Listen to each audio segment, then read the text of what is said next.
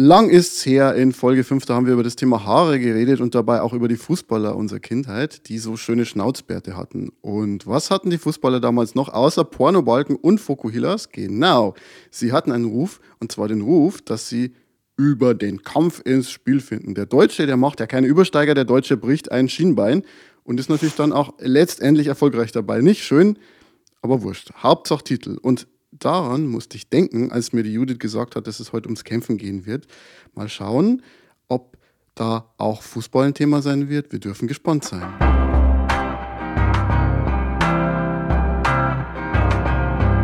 Hallo Ernstfall. Aufzeichnungen am Rande der Normalität. Hi Judith, eigentlich wollte ich jetzt sagen, jetzt kommt die größte Wadenbeißerin des deutschen Podcastwesens, aber dann habe ich es doch gelassen. Deswegen sage ich einfach mal Servus. Ja, Servus und ähm, das wäre auch falsch, weil das heißt Wadelbeißer. Also ich meine, wenn du schon mit äh, dem bayerischen Idiom äh, irgendwie arbeiten willst, dann bitte schön korrekt, deswegen Wadel. Äh, weiß man eigentlich, was ein Wadel ist? Es ist dasselbe wie eine, eine die Wade. Das ist schon dasselbe, ja. Aber, dasselbe. aber es ist ja so, dass generell die bayerischen Endungen schon relevant sind, nämlich es ist zum Beispiel auch keine Brezel, also das ist wieder anders, sondern es ist eine Brezen. Genau, auch keine Brezel, sondern eine Brezen. Genau. Sehr, sehr wichtig. Die werden übrigens immer teurer, um mal den Satz einer alten Oma zu sagen, als die ich mich zurzeit sehr oft fühle. Das ist ähm, dramatisch, denn das ist das Einzige, was Kinder wirklich mögen, wie wir festgestellt haben. Ja, ich habe äh, äh, vernommen, äh, auch fototechnisch, dass deine Tochter Brezen entdeckt hat.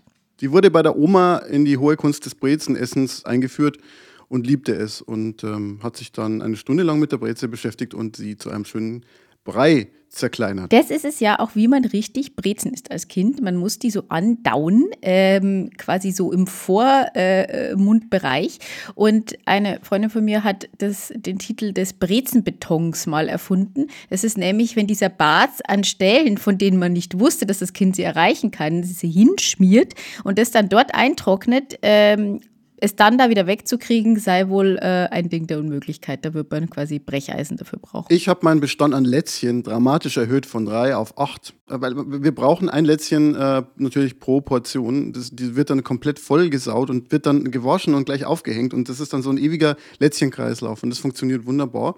Mm, und danach muss man halt aber auch die Küche putzen, aber ist eigentlich egal. Ich habe auch festgestellt, dass meine Tochter äh, umso mehr man neben den Mund und neben die Tochter packt an Essensresten, desto mehr Spaß macht es auch. Vor allem, wenn man sich dann so reinstürzen kann, mit der Nase voraus, dann macht es besonders viel Spaß. Mit der Nase voraus ist immer eine gute Idee im Leben. Wie ist denn die Elternzeit so, in die du Nase voraus jetzt reingestürzt bist? Gibt es was Neues? Außer dem Lätzchenkreislauf. Ja, ja, ja. Also sehr viele Dinge. Zum Beispiel merke ich, dass das meine Tochter ist, weil sie jetzt aus einer Espresso-Tasse trinkt. ähm, äh, jetzt kein Espresso, aber wir, also ich habe so, hab so eine schöne Espresso-Tasse mal geschenkt bekommen ähm, mit der Pantone-Farbe des Jahres 2000, keine Ahnung, 17 oder so. Die ist, es ist grün ähm, und ähm, die nutze ich halt eigentlich viel zu selten, deswegen kriegt jetzt meine Tochter, die sehr begeistert davon ist und hat jetzt, ich glaube, die hat jetzt so das Gefühl, die ist eigentlich eine Erwachsene, nur in klein und nicht mehr so ein Baby, das halt irgendwie aus komischen, äh, komischen Babyflaschen trinken muss. Das ist ein, ein, eine News. Breifütterung haben wir schon darüber geredet, ist jetzt besser, seit sie kein Ganzkörperkondom mehr anhat. Wir hatten nämlich so ein äh, Plastiklätzchen, das quasi ihren ganzen Körper bedeckt hat. Und das hat sie gehasst. Er war zwar sehr ja, vernünftig, weil das konnte man dann nehmen und dann mit dem Kercher ja, einfach so. Aber das ist nicht cool. Wo ist deswegen, der Spaß? Also das ist, ja, das ist, das ist ja so lustfeindlich, wenn man da also äh, sich nicht mehr vollsauen kann. Also ich bitte dich. Genau. Und ansonsten wollte ich dir nochmal danken, weil du ja im Grunde die einzige Person bist, fast, die, die meinen persönlichen äh, Fotofeed liked. Ich habe ja so ein Instagram, aber für nur fünf Menschen. Äh, und meine Mama weiß aber auch nicht, glaube ich, wie man kommentiert. Aber du bist ja sehr dankbar. Also kommentierst fast jedes zweite Bild. Und ich denke mir halt immer so, wenn die, wenn, sie, wenn die Tochter jetzt mal irgendwann zwölf ist und sich mal diesen Feed anschaut, als sie ein Baby war, dann wird sie immer von der Tante Jude die Kommentare finden. Äh, also es ist eigentlich was für die Ewigkeit. Du sagst aber auch nur nette Sachen. Insofern ist das okay, würde ich sagen. Ja, aber man kann ja, also über Babys kann man ja schlecht unnette Sachen sagen, äh, weil meistens sind die ja sehr niedlich. Und wenn sie es nicht sind, dann sagt man es den Eltern nicht ins Gesicht. Von daher. Äh Ach ja, und eine Sache noch, die ganz wichtig ist und die ich erwähnen muss, allein schon aus chronologischen Gründen. Also Journalisten haben ja auch so eine Chronistenpflicht, dass sie die Dinge, die passiert sind, festhalten müssen. Ja? Und äh, was passiert ist, ist, ich habe die Lieblingstasse meiner Frau zerstört. Um ähm, Gottes Willen. Aufräumen, ja. Also so zum Thema Hausmann sein. Was ähm, waren drauf? Die, die Tasse an sich war nicht so spektakulär, die war also handgetöpfert. Aber sentimentaler Wert, so. Du, du, kannst dich ja noch erinnern, als wir in der WG gewohnt haben, äh, habe ich ja immer, also hatte ich so ein Abo, äh, zwölf Weingläser in, im Monat, weil ich ja, weil es ungefähr so der Durchsatz war von, von Weingläsern, die ich zerstört habe beim Abspülen. Ja, und, und äh, ähm, ich habe dann Talent ich dafür. Ich habe das ewig nicht gemerkt, bis irgendwann äh, mir aufgefallen ist, dass die Form sich geändert hatte. Und dann hast du mir irgendwann mal gebeichtet, dass. Äh, das ist schon die vierte Generation. Hab, hast, du, hast du irgendwie ein Glas zerstört und dann hast du mal gesagt, dass du dann doch regelmäßig austauschen würdest, weil einfach äh, alles kaputt ist. Ja. Das ist so Theseus Chip. Wenn du regelmäßig ein Glas ersetzt, ja, ist dann deine Glasgarnitur noch dieselbe am Ende wie am Anfang, selbst wenn keines der Teile mehr, na egal. Ähm, aber, Alles fließt. Äh, genau, Heraklit genau. sagen würde. Um hier mal das philosophische Niveau des Podcasts wieder mal ein bisschen Ja, das musst du sowieso jetzt auch heben, denn du hast was zum Thema Kämpfen vorbereitet. Tatsächlich habe ich gestern äh, in der Vorbereitung mal so aus dem Bücherregal, ich will jetzt nicht sagen wahllos, aber ähm, naja, vielleicht doch wahllos. Nein, ich habe äh, ein paar Bücher hervorgezogen und habe unter anderem dabei Giordano Brunos von den heroischen Leidenschaften gefunden. Äh, Giordano Bruno ist ein Philosoph, den ich äh, sehr mag, wahrscheinlich auch deswegen, weil ich mich in Italien in dem Studienjahr sehr viel mit ihm beschäftigt habe. Und äh, wer den nicht kennt, wer schon mal in Rom war, der findet auf der Piazza, welches war jetzt Piazza dei Fiori, glaube ich. Äh, Campo, es gibt den Campo, Campo dei Fiori. Campo dei Fiori. Ich, ich habe da nämlich mal studiert in Rom und äh, da ist mir auch aufgefallen, dass die ganzen Studis äh, den sehr anhimmeln und in Deutschland kennt den fast keiner. Also man den kennt, kennt den eigentlich nur, wenn man sich ja. so mit Wissenschaftsgeschichte beschäftigt und mhm. dann man irgendwie weiß, dass der halt ja als Ketzer galt. Ne? Ja, und auch als solcher verbrannt wurde und zwar auf besagtem Platz. Äh, in dessen Mitte er heute als große Statue steht. Und ähm, er hat nämlich im Gegensatz zu Galileo halt nicht widerrufen, ne? Der hat es halt mal durchgezogen und nicht äh, sich's anders überlegt. Und, und was hat er davon? Galileo gilt heute irgendwie so als, als, als, als Wissenschaftler und Bruno kennt keiner mehr. Ja, deswegen seid opportunistischer, liebe Wissenschaftler, noch opportunistischer. Dazu übrigens später mehr. Ja, und obwohl ich ja gerade gesagt habe, ich habe mich mit dem eine ganze Weile beschäftigt, war ich mir nicht mehr so ganz sicher, wie sehr und habe dann, als mir dieses Buch in die Hand fiel, so gedacht, oh, das sieht aber von außen sehr gut aus, das habe ich wahrscheinlich nicht so wirklich durchgearbeitet, schlug es auf und es kamen mir Markierungen Notizen. Wie eine Pfeile, Lehramtsstudentin. Wie eine mit mehreren Farben, ja. Farbcode, Wahnsinn, entgegen. Und es geht das gesamte Buch so durch. Und ähm, was ich dann doch ein bisschen erstaunlich fand, äh, weil man sich ja dann denkt, wenn man was so intensiv bearbeitet hat, dann müsste man sich doch noch irgendwie daran erinnern. Du hast zu viel studiert. Ich glaube, letzten Endes. Vielleicht liegt es so, daran, ja. ja. Das gleicht sich irgendwann aus. Also, so, wenn eine, eine Sache reinkommt, dann fliegt die andere wieder raus. Und letzten Endes weißt du eigentlich nur die drei, vier Sachen, die du äh, zuletzt gelernt hast. Ja, wahrscheinlich ist es so. Aber ich habe natürlich zurzeit trotzdem immer die Begründung, dass es mein äh, Chemo-Brain sein könnte. Und ähm, da ist übrigens äh, so der Stand, also das du weißt ja, oder auch die Podcast-Zuhörerinnen und Zuhörer wissen ja, dass eine meiner größten Ängste war, dass diese äh, mentalen Beeinträchtigungen, die durch die Chemo vielleicht entstehen, vielleicht auch nicht. Die Studienergebnisse sind da so ein bisschen schwierig. Also ob es die Belastung, die psychische der Gesamtsituation ist oder tatsächlich die Medikamente an sich, äh, lässt sich noch nicht so ganz sagen. Aber klar ist, dass man ähm, schon eine kognitive Beeinträchtigung in dieser Zeit hat. Und vor der hatte ich natürlich sehr viel Angst. Ich muss sagen, dass es Natürlich habe ich es gemerkt, vor allem während dem ersten Teil der Chemo, weil da so eine große Erschöpfung war jetzt ist es so, dass ich, ich lerne ja zurzeit mit einer App Schwedisch aus äh, Spaß an der Freude und natürlich kann ich mir Vokabeln schlechter merken als früher, aber ich würde sagen, das verhält sich auch im Moment in dem Rahmen, der nun mal altersbedingt ist. Das Wollte ging mit sagen, 15. Das ja, so. ja, das ging mit 15 wirklich besser, aber das merke ich ja auch schon seit Jahren und auch im Studium habe ich gemerkt, dass es natürlich nicht mehr ganz so leicht ging wie als Kind und Jugendliche. Aber an sich klappt es ganz, ganz gut, finde ich so, für die, für die wenige Zeit, die ich rein investiere, passt es schon. Aber wo ich es schon merke, das ist beim Namensgedächtnis. Das war jetzt bei mir vielleicht auch noch nie das ausgeprägteste, aber ich habe wirklich zurzeit sehr oft, dass ich irgendwas erzähle, irgendwen erwähnen will und mir einfach der Name nicht mehr einfällt, obwohl ich ganz genau weiß, welche Person ich meine. Und jetzt ist es aber tatsächlich so, dass ich natürlich, also Menschen, die ich kennenlerne, sind äh, im Regel äh, Ärzte jetzt. Also irgendwelche neuen Ärzte, die ich kennenlerne, bei irgendwelchen Behandlungen. Und tatsächlich weiß ich den Namen meiner Radiologin nicht. Ähm, da war es aber so, dass sie. Sie kann sich ja jetzt mal melden, wenn sie das hört. Mit ihrem Namen. In einer Postkarte, bitte. Äh, ja, unbedingt. Ähm, also ich, aber ich habe ihn tatsächlich einfach zweimal auch nicht verstanden, weil sie ihn aber, und ich glaube, das ist so eine, äh, wie, wie heißt das, professionelle Deformation, sie sagt Genau. ihn einfach auch so schnell, dass man ihn nicht verstehen kann und hinter einer Maske. Insofern habe ich da echt eine gute Ausrede. Ich versuche dann oft die Schilder zu lesen.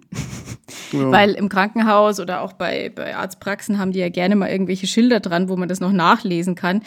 Äh, mir ging es sogar bei den Chemoschwestern irgendwie so, dass ich da lange einen Namen nicht wusste und dann immer, wenn ich so angestöpselt wurde in der Chemo, versucht habe, den Kopf so zu drehen, dass ich dieses Schild sehe. Das ist mir aber teilweise bis zum Schluss nicht gelungen. Ich habe jetzt auch einen Doppelnamen, äh, damit ich endlich mal, wenn ich eine Pizza bestelle, verstanden werde, weil mein eigentlicher, ursprünglicher Familienname, ja, der ist sehr bayerisch und nicht verständlich für alle Leute, die nördlich des Weißwurst-Äquators wohnen. Deswegen habe ich mir jetzt einen schönen bundesdeutschen Zweitnamen. Ehrlich gesagt, südlich des. Pass auf, in meinem Dorf, wenn ich eine Pizza bestelle, im Nachbardorf, ja, und dann sage ich meinen Namen, dann kennen die den, weil die wissen schon, dass solche Menschen existieren. So, das ist bei denen schon sozusagen so präfiguriert, dass es Menschen mit diesem Namen gibt. Und deswegen geht es. Aber äh, keiner in Hamburg äh, rechnet damit, dass, äh, dass, dass es solche Leute gibt.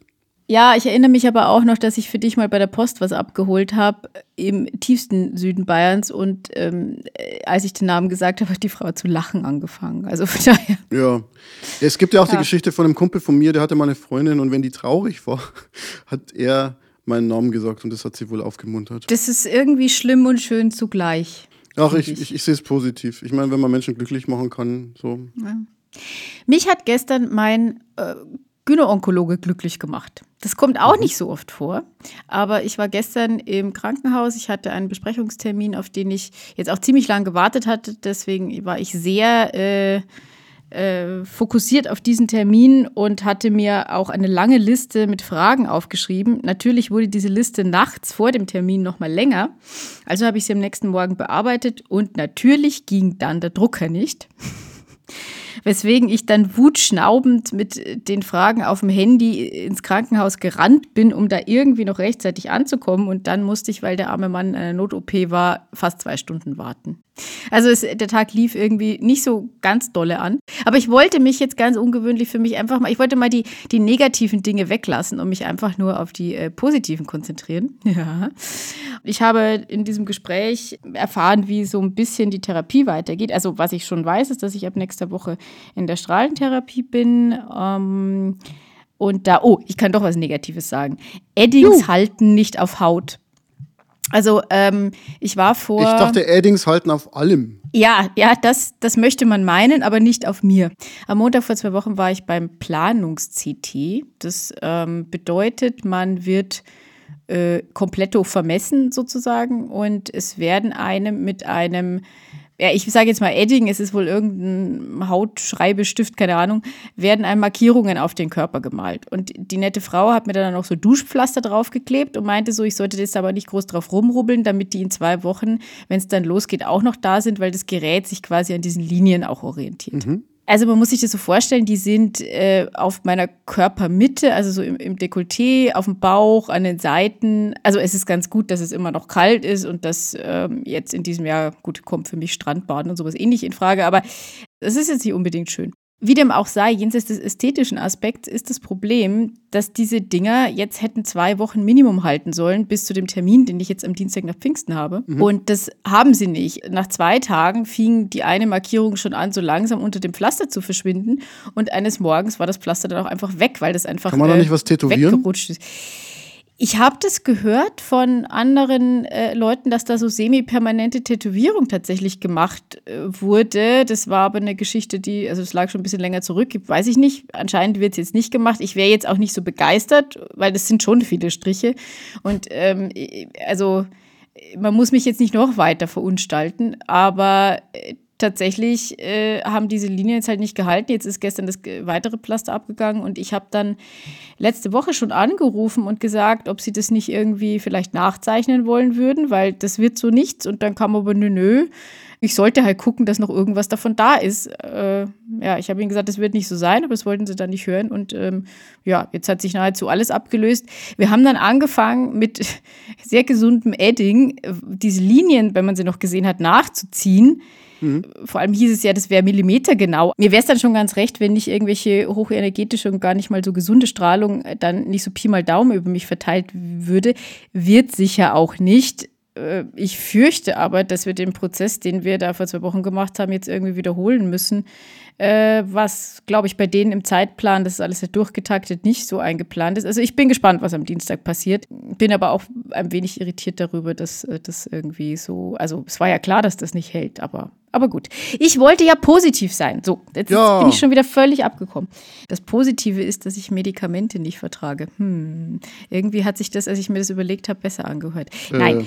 Äh, also ich habe ja in den letzten Wochen immer mal auch wieder berichtet, dass die ähm, Medikamente, die ich jetzt schon während der Chemo in Form einer ganz gruseligen Spritze jeden Monat bekommen habe, dazu da sind, ähm, die Eierstöcke in einen Schlafzustand zu versetzen. Und ähm, von, diesen, von dieser Spritze hatte ich zahlreiche Nebenwirkungen. Unter anderem auch waren die psychisch sehr belastend. Und also ich gefühlt war ich fünf bis sechs Tage einfach komplett unzurechnungsfähig jeden Monat. Man kann natürlich jetzt sagen, dass ich das irgendwann schon sehr internalisiert habe, dass es mir mit dieser Spritze nicht gut geht und das äh, auch eine Kopfsache ist. Mag alles sein. Aber wie das bei Kopfsachen so ist, da kann man dann auch nicht viel dagegen machen an der Stelle. Mhm. Jedenfalls äh, habe ich mich durch die Chemo so ein bisschen durchgerettet in dem Sinne, dass ich runtergezählt habe, wie viel von diesen Spritzen es eben noch braucht, also wie viele Monate es noch sind. Und bei der letzten habe ich dann der Ärztin gesagt, ja, Gott sei Dank ist ja die letzte. Und dann sagte mir die, ach so, nee, es war jetzt schon gedacht, dass sie das die nächsten fünf Jahre weitermachen. What? Und da bin ich damals in ein sehr, sehr tiefes Loch gefallen, weil ich mir einfach dachte, okay, so kann ich nicht leben. Dann ging natürlich, also bei uns zu Hause auch, die Diskussion einfach los, was bedeutet das jetzt? Weil, also auch mein Freund hat gesehen, dass das, also dass es so einfach nicht machbar ist. Und ähm, naja, dann standen wir halt wieder vor diesem Gefühl, okay, es ist ein relevantes Medikament anscheinend, sonst würde ich es ja nicht bekommen. Hm. Aber die Nebenwirkungen sind so gravierend, dass ich meine Lebensqualität schon nicht nur so ein bisschen eingeschränkt sehe, sondern sehr hm. massiv.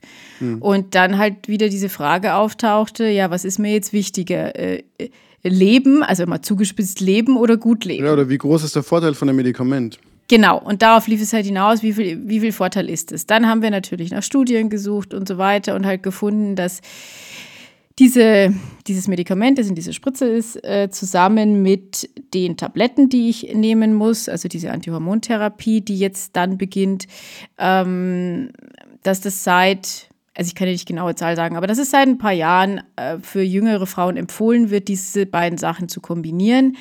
Ich habe dann so ein bisschen bei der Internetrecherche auch gesehen, dass ich das vor allem bei den jüngeren Frauen, die ich auf Instagram so kenne ähm, mit Brustkrebs, die das bekommen. Vor allem bei den Amerikanern auch ähm, wurde das Medikament öfter erwähnt. Und ähm, ja, also habe ich dann schon verstanden, dass das jetzt irgendwie Standard ist. Habe von der medizinischen Begründung auch grob kapiert, warum das gemacht wird. Also es war jetzt nicht so, dass es nicht nachvollziehbar war. Und ähm, ja, ich aber einfach mit diesem Gefühl da stand, okay, ich will das eigentlich nicht nehmen, ich kann mir das eigentlich nicht vorstellen, aber heißt es dann, dass ich mir damit schade? Und äh, dieser Termin, um das zu besprechen, war eben gestern. Und warum ich aus diesem Termin so euphorisch herauskam, war, dass ähm, der Arzt äh, einfach sehr schnell gesagt hat, nachdem ich meine, meine Nebenwirkungen beschrieben habe, dass ich das nicht nehmen muss und er hat aber tatsächlich das so schnell gesagt, dass ich dann fast schon wieder die andere Richtung gedriftet bin und zu sagen, na ja, aber vielleicht könnte ich es ja eine Weile aushalten. Da muss doch was faul sein. Ja, wieso? genau. Und er hat es mir dann aber erklärt und das ist so, dass es wirklich einfach die Studien belegen, dass es bei sehr jungen Patientinnen und äh, zu denen gehöre ich ja äh, leider und damit meine ich nicht mich und mein Alter, sondern was die anderen Patientinnen angeht, äh, leider nicht. Also ich bin eine junge Brustkrebspatientin, aber es gibt auch noch Frauen, die sind zehn Jahre jünger. Also 26, 27 ähm, ist durchaus ein Alter, in dem das auch passieren kann, so, so sehr man sich das irgendwie auch nicht vorstellen kann, aber es ist so. Und bei denen ist der Effekt dieser Kombinationstherapie einfach ähm, sehr hoch, besagen diese, diese Untersuchungen.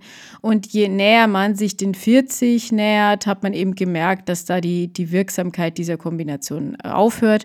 Und ich bin jetzt 37, werde in wenigen Wochen 38 und es wäre dann durchaus vertretbar zu sagen, man macht es nicht mehr, denn der Gewinn, den diese Therapie bringt, im Sinne von keinem Rückfall, keinem erneuten Auftreten von Krebs, muss in Relation gesetzt werden zu dem, was es eben für die Lebensqualität bedeutet. Und der Gewinn hm. wäre mhm. für mein Alter nicht mehr so groß und deswegen wäre es absolut okay, das ähm, nicht zu machen. Ja, das Rückfallrisiko wird dadurch minimal erhöht, aber gleichzeitig werden andere Nebenwirkungen, also das, jedes Krebsmedikament kann ja andere Krebsarten gefühlt auslösen. Also wenn man diese ja. Packungsbeilage sieht.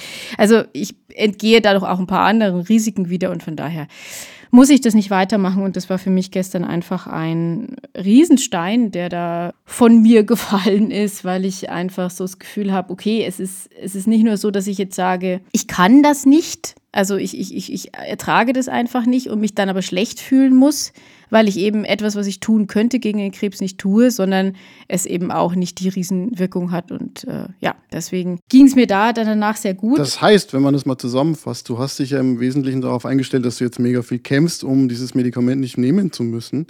Und am Endeffekt äh, ging es dann doch einfacher, oder? Ja, ich war sogar ein bisschen davon überrascht eigentlich. Also, weil, wie du genau, wie du sagst, ich hatte mich darauf eingestellt, deswegen glaube ich, war ich vor diesem Termin auch, ich war ziemlich nervös weil ich irgendwie dachte, ich ähm, will natürlich einerseits hören, wie wichtig ist es, hatte aber vor der Aussage, das ist mega wichtig und Sie müssen das unbedingt nehmen, äh, ein bisschen Angst, weil mir irgendwie klar war, eigentlich, eigentlich schaffe ich das nicht und war dann auch so, also ich hatte mir Fragen notiert von wegen, also ich wollte verhandeln, wenn ich es kürzer ja. nehme, wenn ich, kann ich irgendwie was anderes noch dazu nehmen, was die Wirkung ändert. Also alles Mögliche hatte ich mir schon Wenn ich stattdessen vielleicht noch einen Baum pflanze oder so. Ja, oder genau. Noch irgendwie Spende für, für Afrika oder so. Absolut, absolut, genau so.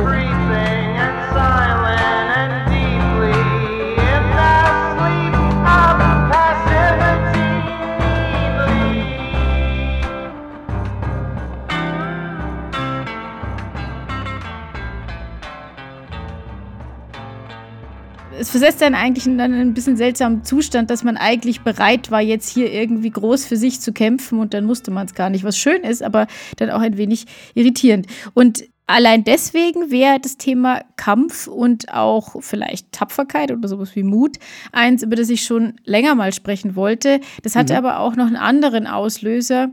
Und der, du hast ja vorhin gerade Instagram auch erwähnt, hat tatsächlich was mit Hashtags zu tun. Also diese für die Älteren unter uns, diese Schlagwörter, die an Social-Media-Postings angesetzt werden und sozusagen als Suchbegriffe für die einzelnen Beiträge zählen können.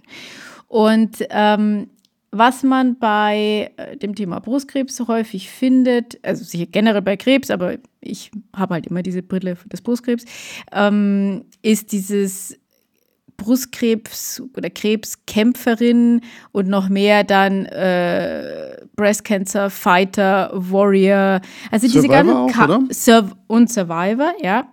Ähm, also diese ganzen Begriffe werden da benutzt und um es mal zu sagen, schon am Anfang, aber je länger ich jetzt in dieser Therapie bin, ich mag diese Begriffe nicht. Ich benutze die, so als Disclaimer mal hier, selbst auch, weil es halt die sind, womit diese Beiträge gefunden werden. Also beuge ich mich da so ein bisschen der Konvention. Es ist aber so, dass ich sie eigentlich falsch finde. Und zwar, weil diese Attitüde des Kämpfens ähm, auf mich, aber wie ich inzwischen auch mitbekommen habe, auf andere Menschen einen großen Druck eigentlich ausübt. Auch ganz viele Freunde haben mir irgendwie, als sie von der Diagnose erfahren haben, gesagt, ja, da, da musst du jetzt durch, da musst du jetzt kämpfen. Ich glaube, das ist auch was, was ich in einer der ersten Folgen erzählt mhm. habe, dass auch meine Gynäkologin mir das gesagt hat, da, da müssen sie jetzt ganz stark sein, glaube ich, war sogar ihre Formulierung. Das ist alles, wie so oft, gut gemeint, aber bei mir hat das gerade am Anfang zu, zu, einer völligen Verzweiflung geführt, weil ich mir dachte, ich fühle mich gerade so schwach und angegriffen und jetzt soll ich irgendwie kämpfen und stark sein. Es gibt Menschen, für die funktioniert das anders. Also die ziehen aus diesem Kriegertum und ich bereite mich jetzt auf eine Schlacht vor, wenn sie in so eine Chemo gehen, da ziehen die was für sich daraus und das ist auch mhm. total in Ordnung. Also ich muss sagen, wem das hilft, super Sache, der soll es so machen. Die Botschaft ist ja auch so ein bisschen, ähm, wenn du krank bist und du eh schon so viel Scheiße erleben musst, dann ist es einfach okay, äh, wenn du jetzt nicht kämpfst. Und das heißt aber auch im Grunde, du musst jetzt erstmal nicht noch extra was tun.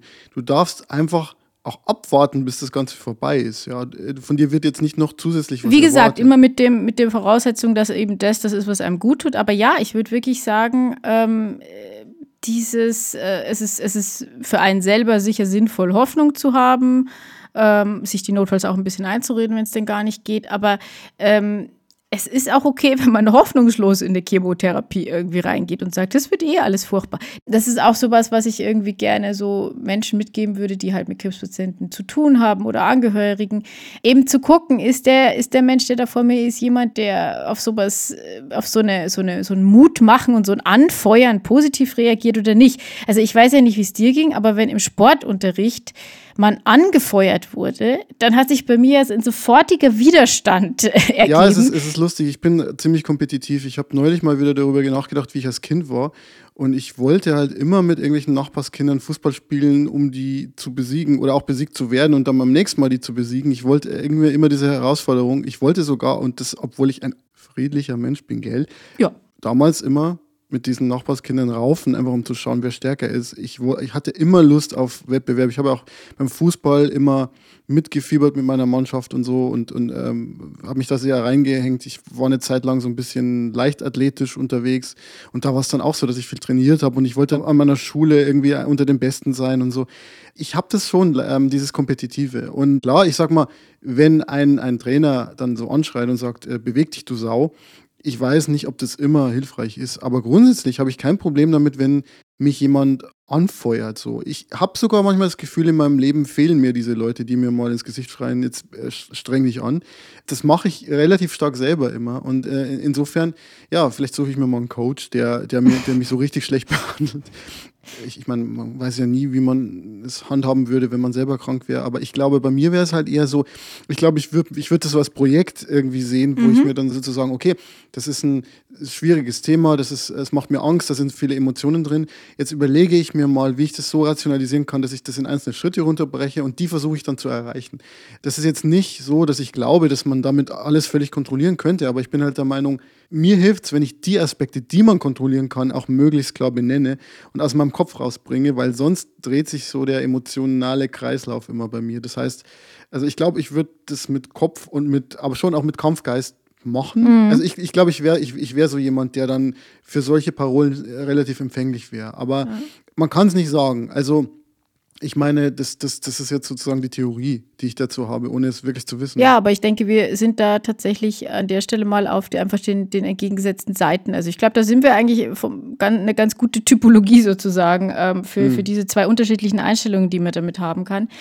Das mit der Kopfsache und mit diesem äh, einzelne Projektschritte und sowas machen, ich meine, das tue ich auch, denn das ist tatsächlich die einzige Möglichkeit, irgendwie ein Gefühl von Kontrolle über diese Situation zu bekommen.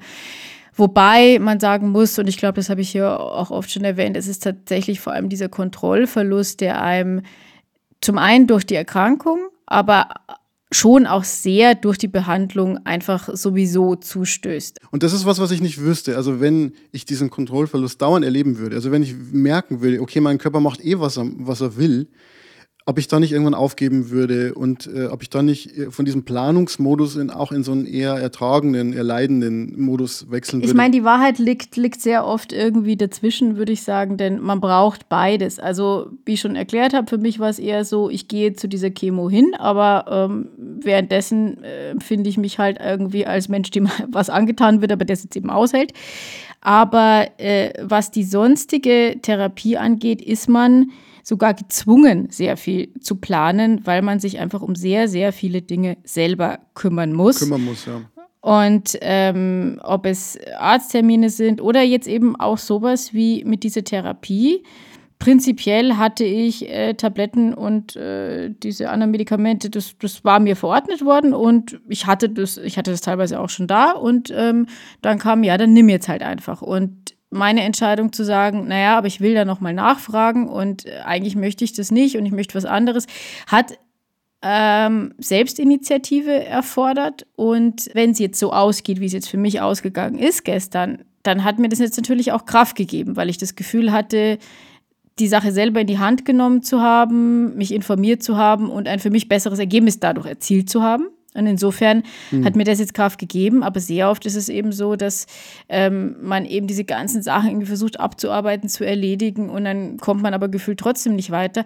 Und das, muss ich sagen, ist gerade während der Therapie schon eine Belastung oder auch, dass man an so viele Dinge denken muss. Sei es jetzt irgendwie, mir ist eingefallen, ich muss noch mal gucken, ob mit meinen Augen alles okay ist, weil die Medikamente, die ich nehme, jetzt dann könnten einen negativen Effekt auf die Augen haben, also Linsentrübung und so Dinge. Das ist eine seltene Nebenwirkung. Ich gehe auch nicht davon aus, dass das passiert. Wäre bei meinem Alter auch sehr ungewöhnlich. Aber es ist trotzdem quasi, ich brauche den Vorwert, um dann notfalls vergleichen zu können. Hm. Das sind dann oft Sachen, die fallen einem so nebenbei auf und ich muss jetzt sagen, ich glaube, ich bin jetzt ganz okay aufgestellt, aber ich hätte mir gewünscht, dass mir da jemand mal einen Übersichtsplan gibt, wenigstens worum ich mich selber kümmern muss.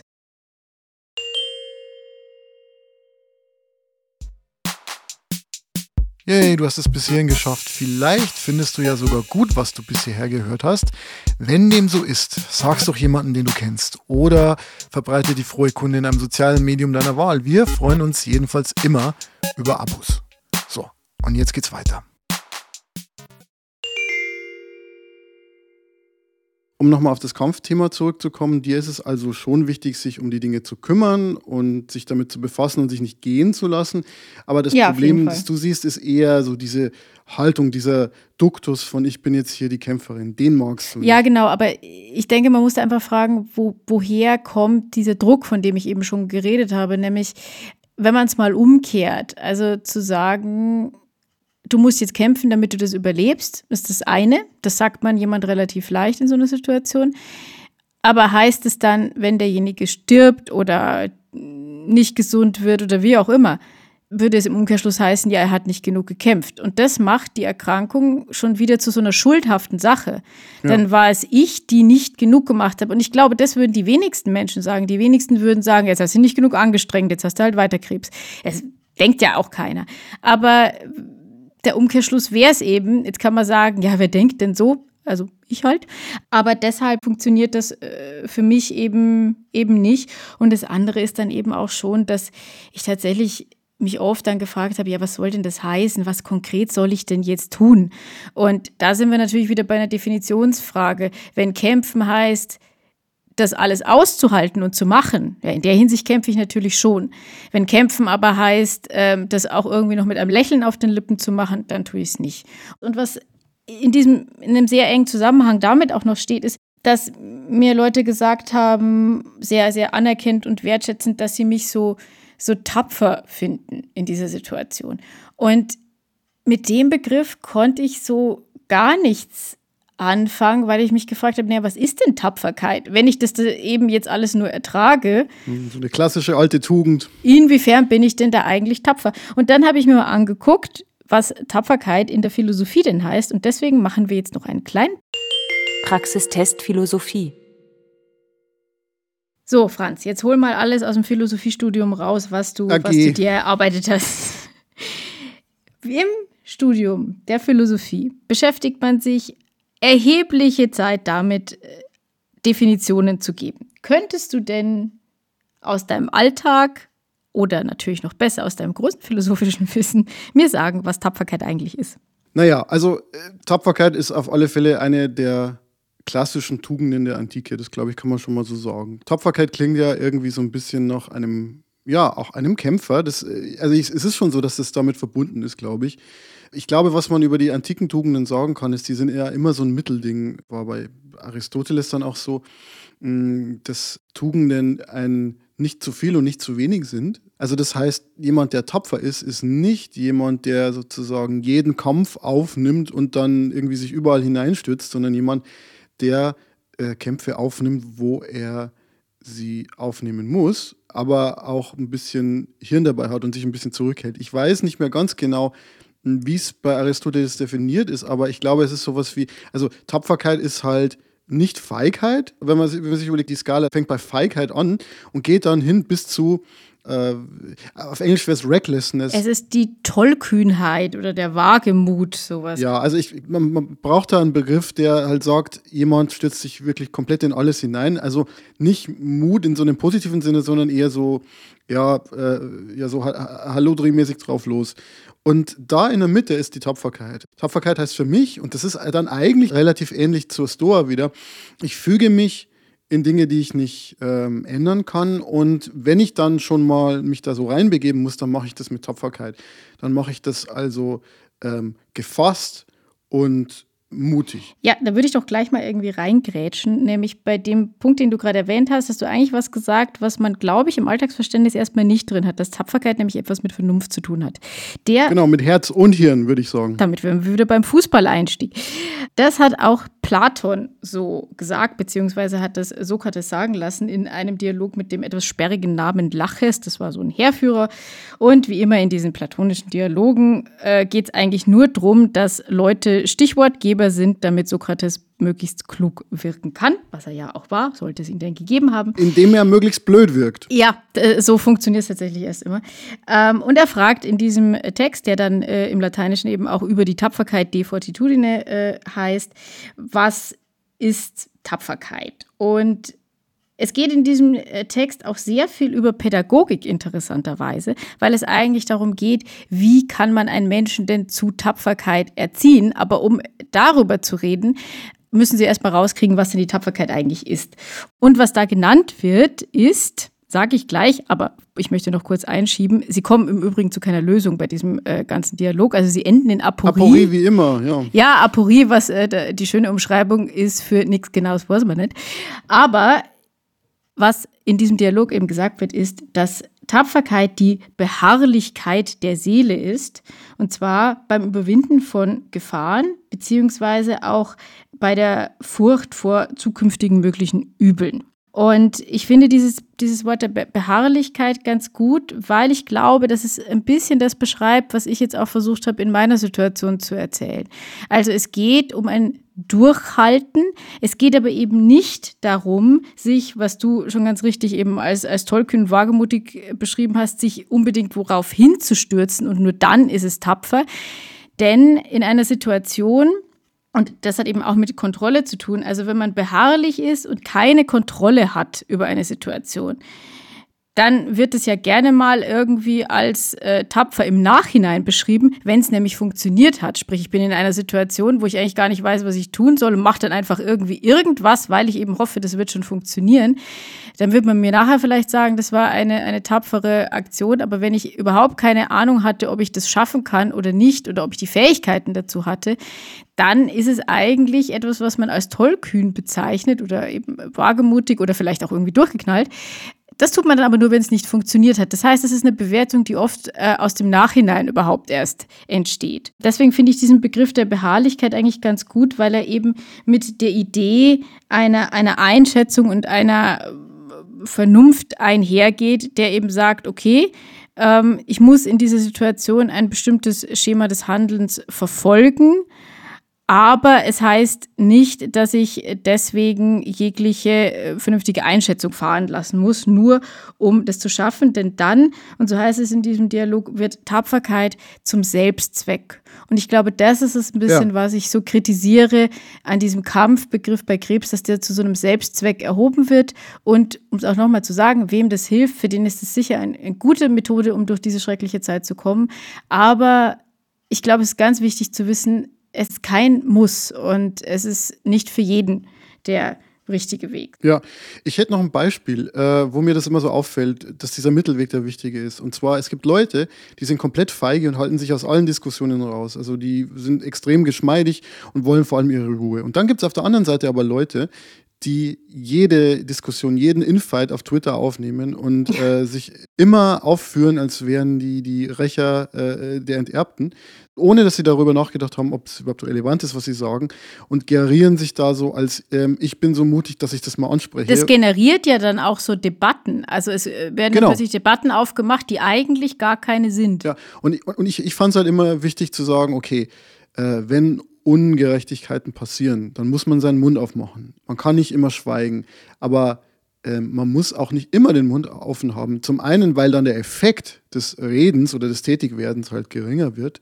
Und zum anderen, weil man dann eben, wie du sagst, auch äh, Fake-Debatten erzeugt. Also das wäre für mich so ein Beispiel, wo so ein Mittelmaß richtig ist. Ob das jetzt Tapferkeit ist oder ein anderer Begriff, muss man nochmal schauen. Aber ich finde diese Idee des Mittelmaßes ähm, als Tugend, die goldene Mitte, sagt man auch immer, äh, da ist auch heute noch was dran. Und was wir aber in jedem Fall mitnehmen können, würde ich sagen, ist, Tapferkeit ist die Situation annehmen, aber Tapferkeit ist nicht, Situationen zu generieren, in denen Tapferkeit gefordert ist.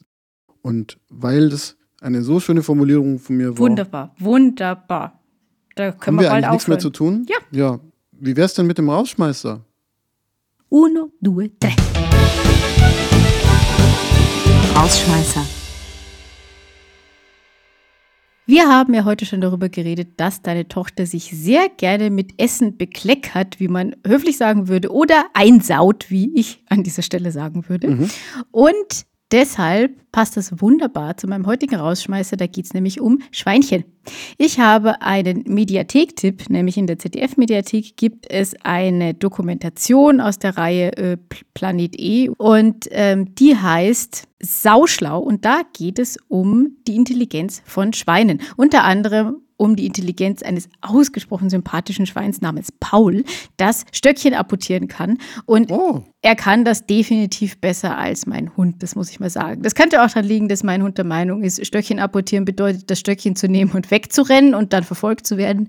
Aber generell wird dort gezeigt, dass Schweine eigentlich den gleichen Intelligenzgrad oder vielleicht sogar noch einen höheren als Hunde haben. Und es ist einfach eine wissenserweiternde und aber sehr süße Sauerei, diese Dokumentation. Kann ich jedem für einen Nachmittag empfehlen. Wie schaut es bei dir aus? Ja, ich tue jetzt mal was, was man eigentlich nicht tut, nämlich ich mache Reklame, Eigenwerbung. Und zwar geht es um einen Sammelband, an dem ich mitgeschrieben habe. Aber bei so wissenschaftlichen Sammelbänden ist es ja jetzt auch nicht so, dass man da irgendeinen Euro verdienen kann. Die Insofern echt Einnahmen werden nach diesem Podcast sprudeln. Das kauft jetzt jeder. Ja, aber ich glaube, da kommt gar nichts bei mir an. Also ich glaube nicht, dass ich da irgendwie. Ich habe keine Ahnung, ich habe einfach irgendwas. Letzten Endes ging es mir eh ums Thema. äh, die, die Wissenschaft ist kein Ort, wo man mit Publikationen Geld verdienen kann. Jedenfalls geht es um die Wissenschaftsfreiheit. Die Wissenschaft ist nämlich frei. Die Idee gibt es in vielen Ländern, aber in Deutschland gibt es die ganz besonders, weil das unterstützt wird durch die Tatsache, dass es so auch im Grundgesetz festgehalten ist. Und zwar mittendrin im unveränderlichen Verfassungskern in Artikel 5. So. Und was heißt das jetzt genau? Ist ja recht allgemein formuliert, die Wissenschaft ist frei. Und da entsteht dann ein Problem, nämlich das Problem, dass man so einen Satz erstmal auslegen muss, vor allem weil sich die Wissenschaft ja auch verändert hat. Damals nach dem Zweiten Weltkrieg, als das Grundgesetz geschrieben wurde, da dachten die Leute vielleicht noch an irgendwas anderes, als sie gesagt haben, die Wissenschaft ist frei. Mittlerweile ist die Wissenschaft halt viel internationaler, viel größer, viel mehr Geldsummen werden da hin und her geschoben und so weiter. Das heißt, es braucht eine Auslegung. Und das machen normalerweise Verfassungsrichter, wenn sie gefragt werden, aber ansonsten auch gerne mal Philosophen. Und ich habe über das Thema Wissenschaftsfreiheit meine Doktorarbeit geschrieben. Und Hast du die denn überhaupt selber geschrieben? Haha. Muss man ja zurzeit fragen. Oh, Klammer auf, ja, Frau äh, Giffey hat ja gerade gesagt, sie will Ja. nicht mehr Familienministerin werden, aber sonst schon noch alles, was es politisch so gibt, weil sie sich so schämt dafür, sinngemäß, dass sie ähm, eine Doktorarbeit völlig korrekt, aber dann doch vielleicht nicht so. Es waren 170, also mehr als 100 Stellen auf alle Fälle bei Froniplug, die problematisch waren. Ähm, bei Frau Giffey habe ich noch geschaut. Ähm, ich glaube, so 37 Prozent der Seiten waren betroffen von unsauberem wissenschaftlichem Arbeiten. Also ich habe so das Gefühl, bei der Dame ist dann doch nicht alles mit rechten Dingen zugegangen. Aber ich frage mich ja, wenn ich diesen Einwurf noch kurz bringen darf, bevor wir hier äh, beide in unser normales Leben wieder losrennen. Es ist natürlich eine Sache und äh, über die Moralität von, warum man sowas tut oder nicht tut, da kann man ja viel reden. Aber ich frage mich ja schon auch, Doktorarbeiten haben ja nie nur einen, sondern immer zwei oder vielleicht sogar drei Korrektoren.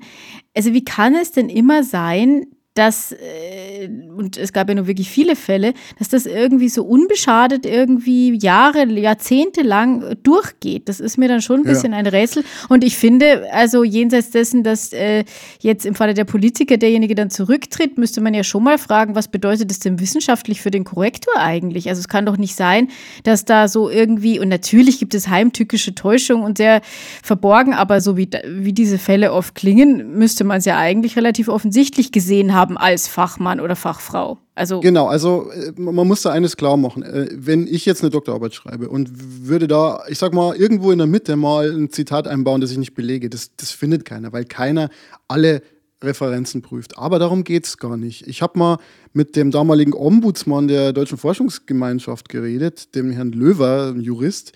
Äh, und der hat mir das mal erklärt, wie das mit Plagiaten funktioniert. Und der meinte halt, letzten Endes ist es nicht möglich, dass man mal versehentlich plagiiert, sondern Plagiat bedeutet halt, dass es ein werkprägendes Muster gibt. Das werkprägende Muster, also eine sehr zentrale Eigenschaft dieses Textes ist, dass da nicht sauber gearbeitet wird. Und darüber reden wir. Wir reden nicht darüber, dass einem irgendwo mal eine Fußnote verrutscht, sondern das sind ja wirklich viele, viele Seiten, auf denen das passiert ist. Und da würde ich dann sagen, da habe ich als Korrektor dann schon die Pflicht, dass ich zumindest mal hinschaue bei Stellen, die mir bekannt vorkommen. Denn normalerweise mhm. sind Korrektoren ja, vor allem die Erstkorrektoren, Leute, die sich in dem Bereich auskennen Absolut. und die diese Formulierungen ja vielleicht schon mal wo gehört haben.